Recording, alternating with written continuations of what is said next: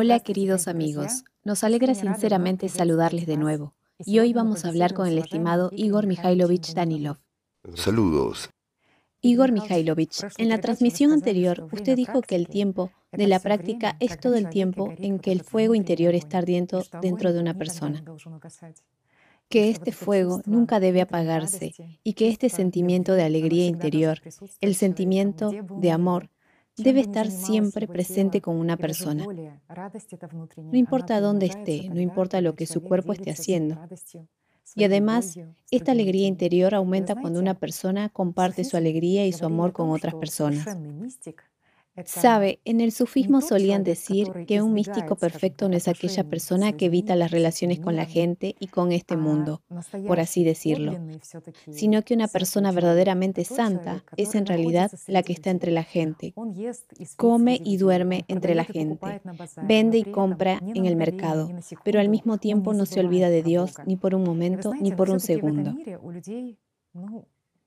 Y sabe, de hecho, en este mundo, entre la gente se ha arraigado firmemente un estereotipo de que una persona espiritual o una persona santa, que realmente se ha encontrado con ese mundo, el mundo celestial, digamos, tal persona quiere aislarse de la gente, aislarse de este mundo, más aún, la santidad se determina por los siguientes criterios. Por ejemplo, tiene que haber una frecuencia específica de los eventos de clarividencia, curación, expulsión de demonios y especialmente de todo tipo de milagros. Por lo tanto, surge una pregunta, Igor Mikhailovich. ¿Es un milagro realmente un criterio para la santidad de una persona? Por supuesto que no. Amigos, un milagro que se realiza aquí no puede relacionarse con la santidad, ni en la mayoría de los casos con el mundo espiritual. Eso explica mucho. ¿Sabe por qué? Porque recuerdo las palabras de la Biblia, cuando Jesús dijo que la gente vendrá a Él y dirá, Señor, ¿no profetizamos en tu nombre? Y en tu nombre echamos fuera demonios, y en tu nombre hicimos muchos milagros. Y Él se apartará de ellos y dirá, Apartaos de mí, nunca os conocí. Justo aquí, ¿sabes? Es un punto bastante serio. ¿Por qué? Porque no en tu nombre echamos fuera demonios. O, para decirlo simplemente, hemos curado a la gente.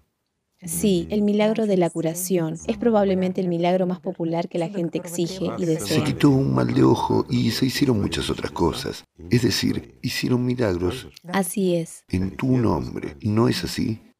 Es un milagro de Dios después de todo. Absolvieron los pecados. En realidad, eso también es un milagro. Y todo lo hicieron en nombre de Jesucristo, amparándose en su nombre. Entonces, Él les respondió. Apartaos de mí, nunca os conocí. O, hablando en nuestros términos, los enviaba lo más lejos posible de Él. Así es. ¿Y qué vemos hoy en día? Todo lo que Jesús condenó, todo esto ocurre ahora en su nombre. ¿Verdad? En cuanto al milagro de la curación, Igor Mikhailovich, ¿cuál es su esencia? Digamos, ¿qué tipo de milagro es? ¿Qué hay detrás de esto? Placebo. Un placebo banal. En una de nuestras transmisiones hablamos del placebo y nocebo contigo. ¿Lo recuerdas? Sí.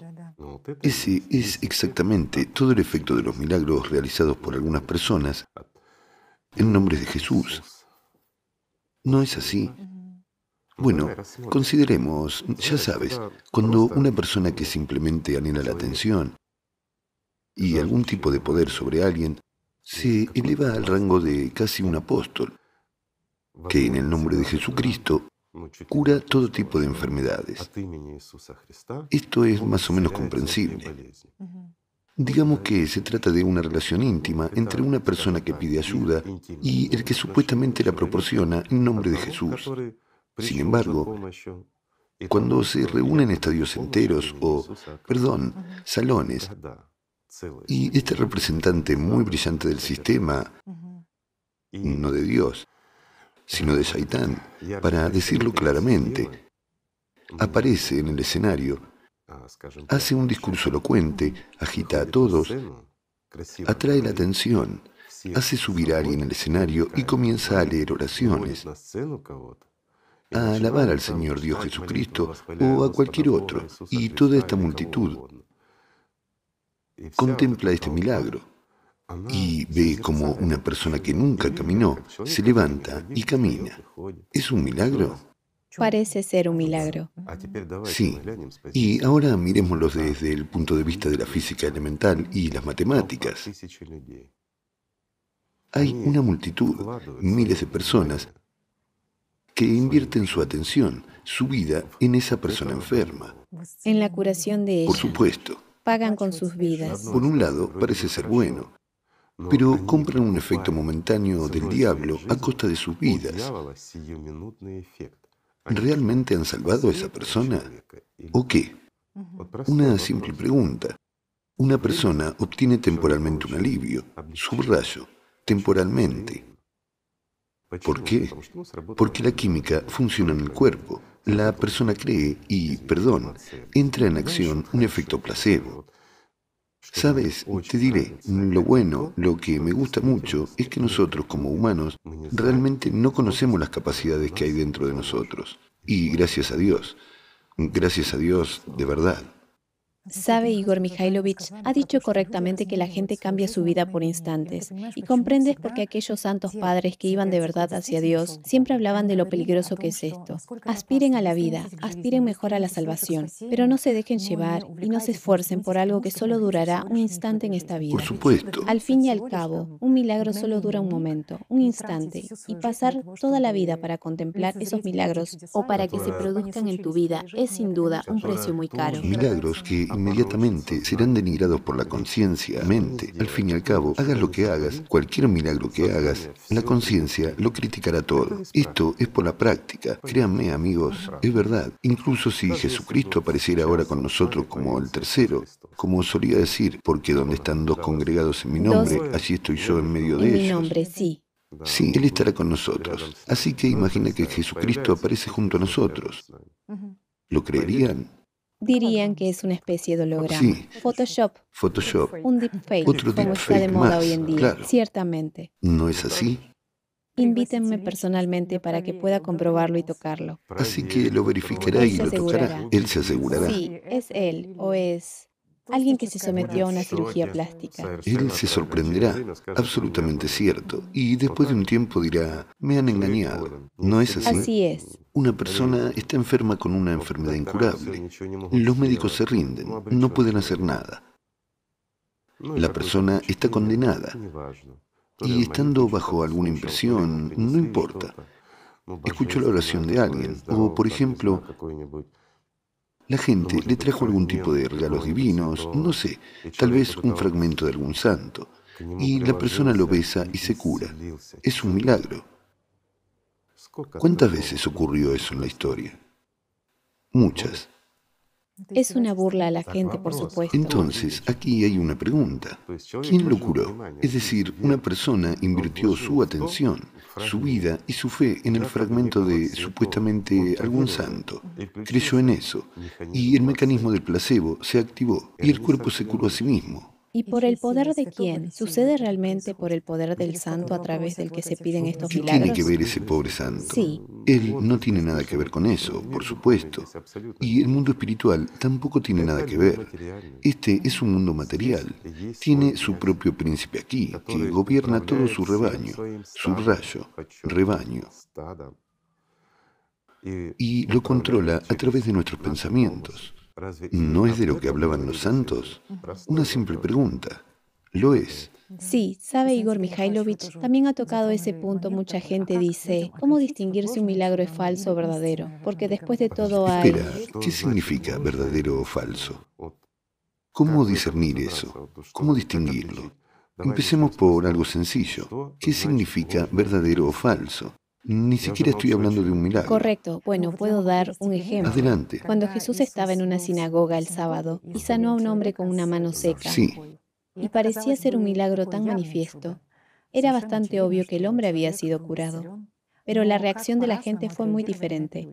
Esos mismos fariseos se reunieron después para matar a Jesús. Ciertamente. Y entiendes que de hecho sí, este milagro es falso o verdadero. Cada uno determina dentro de sí mismo, en base a si esto es beneficioso para él o no. ¿Sabes qué te diré? Los milagros en este mundo salen demasiado caros para el que los hace, en cualquier caso.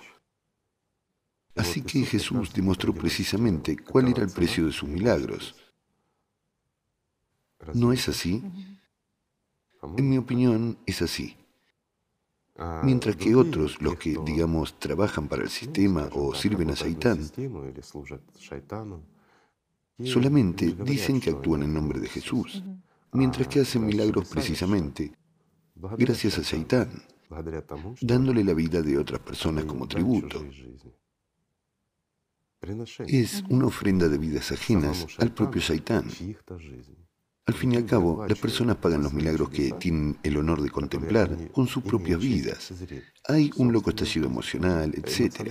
Pero luego, la conciencia, mente, lo supera de todos modos y a veces incluso lo lleva por el mal camino. ¿Sabes? Incluso si una persona tenía dudas, pero se esforzó por Dios al menos de alguna manera, después lo único que sueña es con aprender a hacer tales milagros. Y todo el sentido de su fe ya consiste en adquirir esta habilidad, no en ganar la vida, no en servir al mundo espiritual, sino precisamente en adquirir esas habilidades sobrenaturales. Díganme, ¿tiene esto algún sentido, amigos míos? Y aquí una simple pregunta para ustedes. ¿Qué sentido tienen los milagros? Sabe, gracias a lo que nos dice, ahora uno puede entender por qué el mismo Jesús estaba en contra de que la gente supiera que él había realizado ese milagro. E incluso a aquellas personas, digamos, que fueron honradas y a las que él ayudó Sí, les dijo, procurad no contar esto a nadie. Me impresionó tanto en aquel entonces que puedes ver cómo diferentes organizaciones se construyen en realidad sobre eso hoy en día y cómo manipulan con estas curaciones, haciendo milagros y expulsando demonios, mientras que Jesús mismo en realidad estaba. Él, estaba, en contra, de, eso. Y advirtió a la gente que no lo hiciera. Mira, todas las organizaciones religiosas se basan en eso, que supuestamente son los sucesores de Jesucristo mismo, y que Jesucristo mismo, supuestamente, les dio este poder sobre los demonios, sobre las enfermedades y sobre algo más. ¿No es cierto? Bueno, una vez les conté una historia muy interesante. Estaba entrando en mi coche después del trabajo y un monje se me acercó. Me dijo, disculpe, comenzó muy amablemente. ¿Podría ayudarme? Mi hijo está enfermo y necesita urgentemente una operación. ¿Asistencia financiera? Sí, se necesita ayuda financiera. A cambio, dice, rezaré por usted, nunca enfermará. Y así sucesivamente. Me quedé sorprendido. Había una especie, ¿saben?, de discrepancia. Dije, Espera, ¿tú rezarás por mí para que nunca me enferme? Es decir, eres un monje y tienes una oración fuerte y podrás ayudarme. Dijo, sí. Le dije, ¿por qué no ayudaste a tu hijo entonces? Bueno, ¿cómo vas a rezar por mí si tu oración no funciona? ¿A cambio de qué tengo que pagar? Una simple pregunta, ¿no? ¿Por la curación? Qué pena, qué mundo, a qué, cuánto se distorsionó el conocimiento que los mensajeros de Dios habían traído. Ni siquiera es el conocimiento, es simplemente comercializar con el vacío. Es banal. ¿Cómo decirlo? Gente sin honor y sin conciencia moral, que al ponerse unos ropajes ya se considera con derecho, digamos, de engañar a las personas, simplemente de extorsionar. ¿No es eso cierto? Al fin y al cabo, en eso se basan todos sus milagros. Igor Mikhailovich, ¿un milagro es realmente una violación de las leyes de la física, como mucha gente lo percibe o no? Depende de quién y qué tipo de milagros se realicen y con qué fin. ¿Podemos saber más sobre eso? Pues sí. Se ¿O es nuestra falta de conocimiento de las leyes de la física? De acuerdo. Jesucristo resucitó a un ser humano de entre los muertos. ¿Es eso un milagro? Es un milagro. Bueno, el autodenominado apóstol Pablo resucitó a un humano de entre los muertos. ¿Recuerdas esa historia? La recuerdo. ¿Eso es un milagro o no es un milagro? Desde la perspectiva de la religión clásica, sí, es definitivamente un milagro. Desde el punto de vista del cristianismo, eres cristiana, ¿verdad? Es un milagro. Sabes, conozco a muchas personas que realizan tales milagros todos los días y nadie los aplaude. Nadie escribe tratados sobre ellos ni nada parecido. Ni siquiera se muestran en la televisión. Son resucitadores. Esto es realmente cierto. ¿Cuántas personas devuelven nuestros médicos a esta vida perecedera cada día? ¿No es un milagro? Un gran milagro. Lo que pasa es que nuestra conciencia, mente, piensa que un milagro es algo que debe ocurrir muy raramente y no lo aprecia cuando ocurre miles de veces al día. Bueno, el cuerpo humano es muy misterioso. Incluso cuando una persona muere, pero sigue en contacto, por así decirlo, es posible realizar ciertas manipulaciones con el cuerpo y la persona vuelve a la vida. Esto es lo que hacen nuestros estimados médicos cuando salvan nuestras perecederas vidas aquí. ¿No es cierto? Entonces, ¿es esto un milagro o no? Dice que es un milagro, ¿no? Entonces, ¿de qué clase de milagro estamos hablando? Simplemente no sabemos muchas cosas. Hay un desconocimiento de las leyes de este mundo, de las leyes de la física. Absolutamente cierto. Hoy en día, los verdaderos milagros que pueden ser elevados al misticismo y similares son realizados por los geliares. Por ejemplo, sí, estas son personas que sirven al mundo del Señor, están en este mundo, pero sirven mucho más alto. En otras palabras, ellos realizan estos milagros, pero nadie los ve y nadie los conoce. Pero, ¿por qué lo hacen? Para que nosotros, amigos míos, podamos vivir en el mundo al que estamos acostumbrados. Y para que nada nos impida, digamos, creer en los milagros y vivir nuestra vida habitual. ¿Verdad? Pero nos dan la oportunidad de pararnos a pensar en la fragilidad de nuestra existencia, de pensar en quién soy y dónde estoy. Eso existe. Igor Mikhailovich, ¿interviene Dios en este mundo? No. Tal vez, excepto con su palabra y su misericordia, cuando envía a sus mensajeros a este mundo. Eso existe pero él no interfiere directamente, eh, excepto solo un momento, cuando él realmente interviene.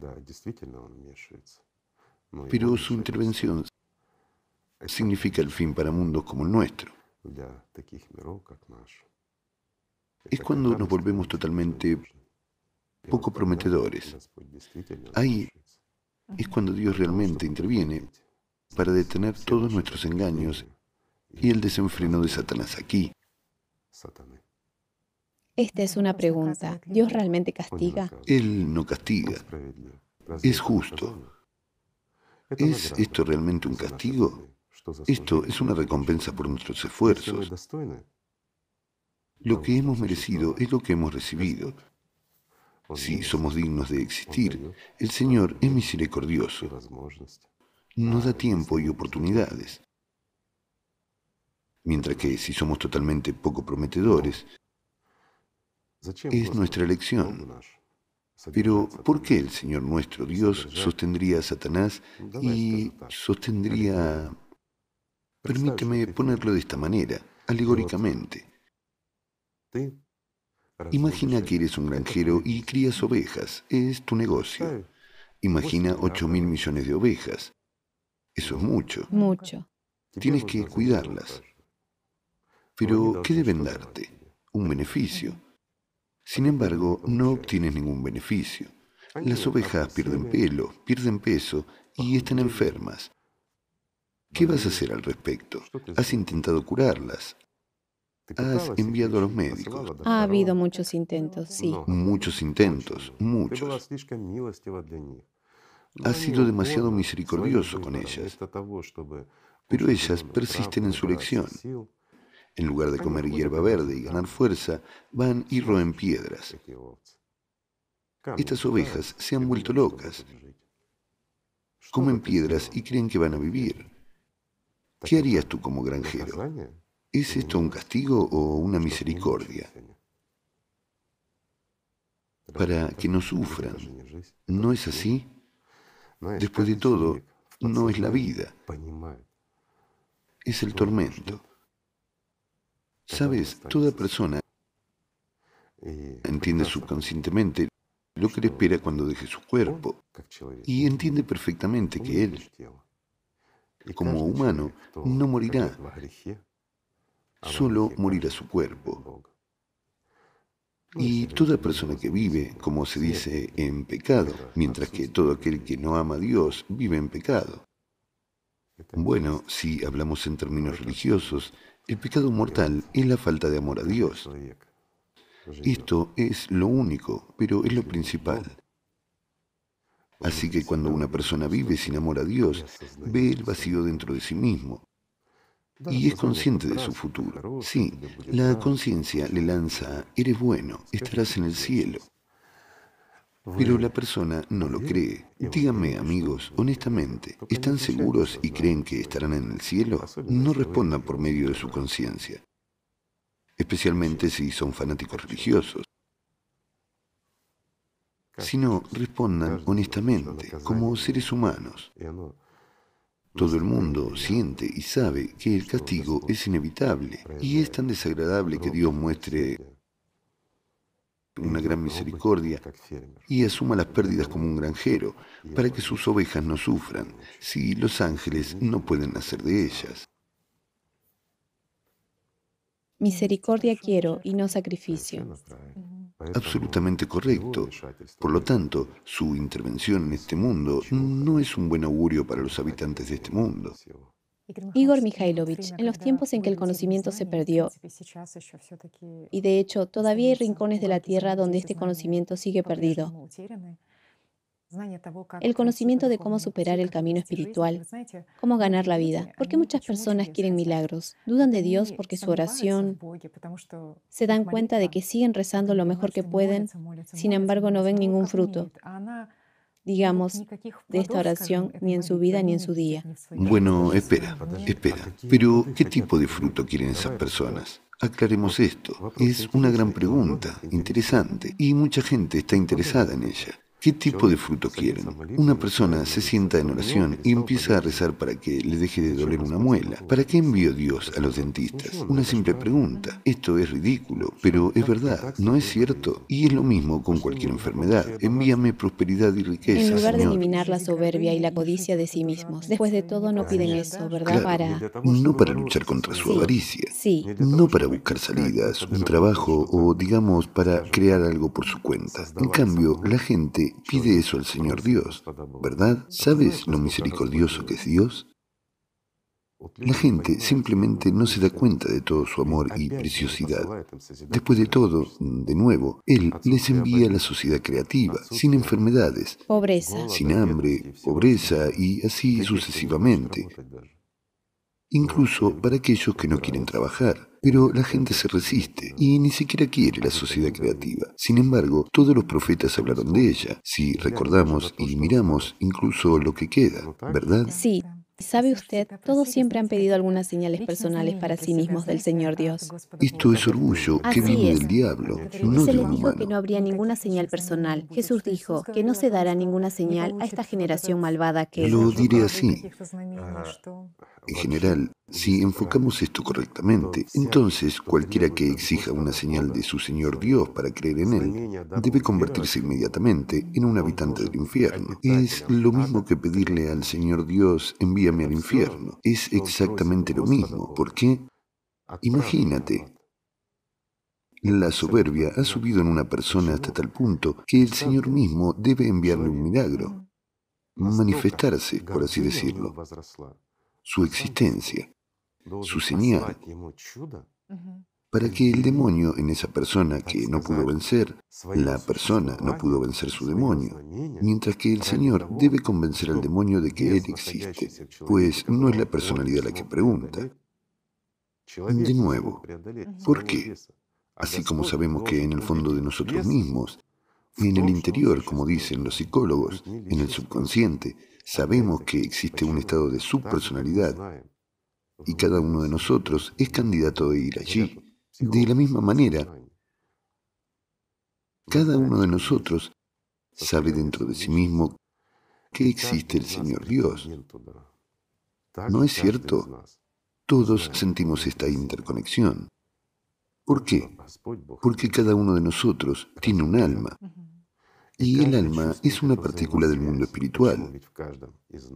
No podemos no saber esto. Pero no lo sabemos porque el diablo se interpone entre nosotros y el mundo espiritual. Esa es su función. Y este es el mismo mecanismo sobre el que se construye este mundo. Así es como debe ser. Y la tarea de un humano como personalidad es vencer a este shaitán y llegar al mundo espiritual. Pero el hecho de que la gente no sepa que existe Dios, que tenga dudas, esas no son personas. Esos son precisamente individuos controlados y guiados por la instigación de Shaitán. Son simplemente ovejas perdidas. Esto es realmente cierto. ¿Por qué? Porque cada uno de nosotros, como personalidad, necesita solo unos momentos, solo para mirar dentro de sí mismo. Si una persona mira dentro de sí misma como un observador de la conciencia, no verá más que el vacío.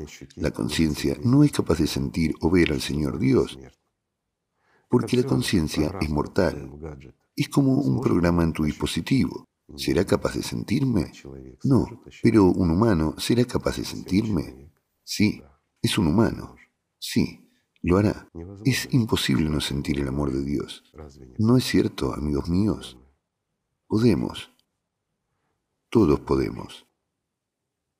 Igor Mikhailovich, ¿de dónde viene esta necesidad de un milagro en una persona? Después de todo, sabemos que el sistema lo refleja todo de una u otra manera. ¿Qué es un verdadero milagro?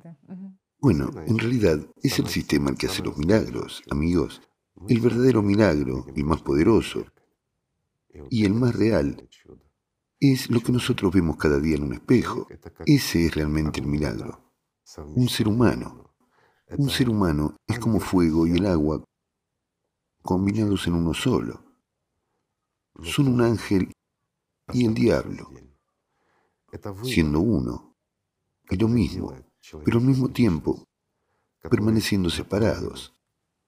Es la elección que hace un humano como personalidad, que está medio vivo y medio muerto, inevitablemente vivo e inevitablemente muerto. Y la elección de un humano, su libertad de elección, que es dada por el Señor Dios, es precisamente el mayor milagro. Yo diría que es la mayor señal de que Dios existe. ¿Por qué? Porque es exactamente un humano quien elige si vivir o sufrir, si volver como parte del mundo espiritual. O formar parte del mundo material. Quedarse aquí, ¿Puedes imaginar lo verdaderamente misericordioso que es esto? Solo unos pocos pueden apreciarlo. Sin embargo, es la ausencia de violencia. En el derecho a elegir concedido por Dios mismo, que con un solo pensamiento suyo crea universos, por no hablar de mundos. Él quiere que la persona misma llegue a Él por su propio amor, por medio del amor. En eso está el valor. Por supuesto, en eso está el valor. Ese es el sentido de la existencia humana. Para eso fue creada la humanidad. Por eso nos multiplicamos. Por eso estamos aquí. No hay otro objetivo. Sí, multiplicar, construir una casa, algo más. Pero eso es simplemente nuestra forma de vida. Eso es mm, somos como los pájaros, anidamos y nos reproducimos. Esa es nuestra parte inevitablemente muerta. Pero hay otra parte. Un ángel puede surgir de un pájaro ordinario, simplemente por nuestra elección.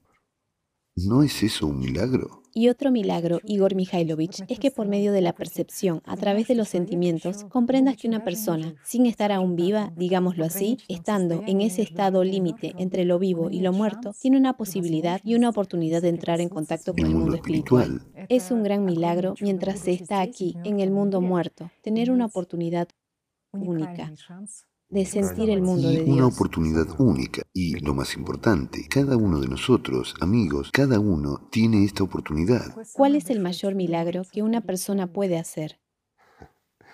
Puede agradar a su Señor Dios y a todo el mundo espiritual, al número infinito de ángeles, haciéndose digno entre los dignos.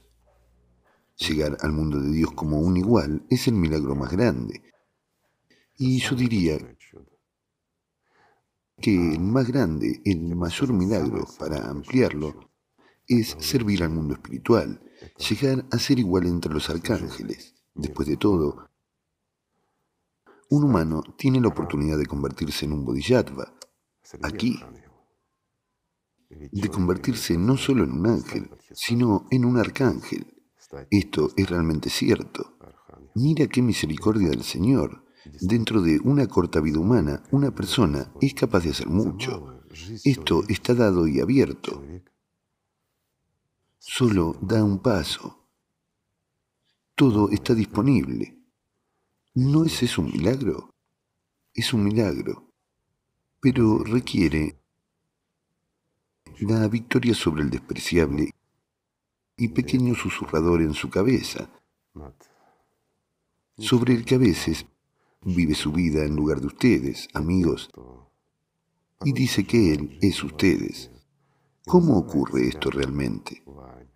Cuando somos pequeños, crecemos y se nos dice,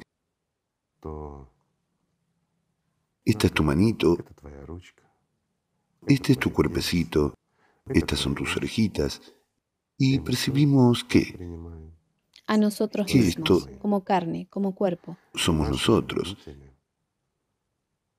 Y nuestros propios padres nos enseñan a servir al diablo. La educación de los niños es exactamente lo que Satanás salvaguarda mucho. Él confió esta educación a los padres. Él confió esta educación a los maestros y confió esta educación a los ministros de varios cultos religiosos. No es así. Supuestamente está bien. Pero, como comienza a enfurecerse cuando alguien realmente trata de impartir conocimiento a los niños, recordemos cómo medio mundo se erigió contra nosotros, como todas las organizaciones religiosas se enfurecieron, incluso involucraron a la televisión, simplemente por el hecho de que la gente intentara hablar de la verdad en una pequeña ciudad periférica, mientras que el ruido se extendió mucho más allá de las fronteras del país. ¿No es así? Al parecer. ¿Por qué? Porque Satanás tiene miedo de eso. Sabe Igor Mikhailovich, cada día hay más de esos impulsos espirituales. Al menos nuestros espectadores notan que lo sienten. Eso es un refuerzo tremendo. Sí, todo puede ocurrir. A veces el demonio o shaitán distrae a la persona de este sentimiento, pero la persona ya tiene esta luz interior que la guía. Ya comprende que existe Dios y comprende este mismo poder y profundidad del amor de Dios. Y sabe esto fortalece mucho a la persona y no le permite ceder a las dificultades y rendirse ante Shaitán, sino que le impulsa a moverse hacia este faro de amor y este punto guía. Amigos míos, lo diré así. Cualquier dificultad que tengan, cualquier pena que les abrume, no se rindan. Al fin y al cabo, todo lo que ocurre en esta vida sucede en realidad, en nuestra conciencia. Esto es así. Y la mayor parte de los problemas en esta vida son ordenados y pagados por nosotros mismos. Es más, a veces pagamos por adelantado para enfrentarnos a la desgracia hoy. Esta es la amarga verdad de la vida. Pero es así, ya hemos hablado de ello. Lo diré así. Cuando te sobrevenga el mayor problema, no te desesperes, todo pasa, y esto también pasará. ¿Sabes lo que no pasa? Lo que da la vida eterna, el amor de Dios. Si dejas que entre en ti, si lo mereces, estarás en él para siempre. Eso es cierto. ¿Qué puede ser mejor? ¿El sufrimiento? El dolor o el amor y la alegría dentro de ti, que se enciende dentro de ti como un pequeño fuego y lo abraza todo, todo tu mundo, tu mundo interior. Entonces, no importa lo que ocurra a tu alrededor y no importa lo que Shaitán intente decirte en tu cabeza. ya no es tu problema. Todo lo terrenal desaparece cuando el amor divino se manifiesta en un ser humano.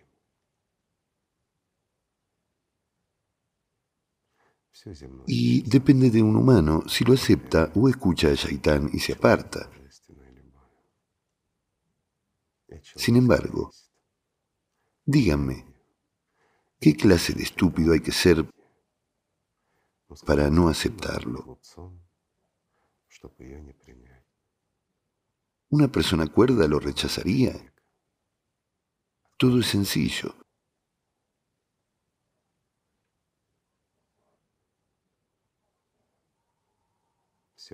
Y solo el que se ha enterrado vivo a sabiendas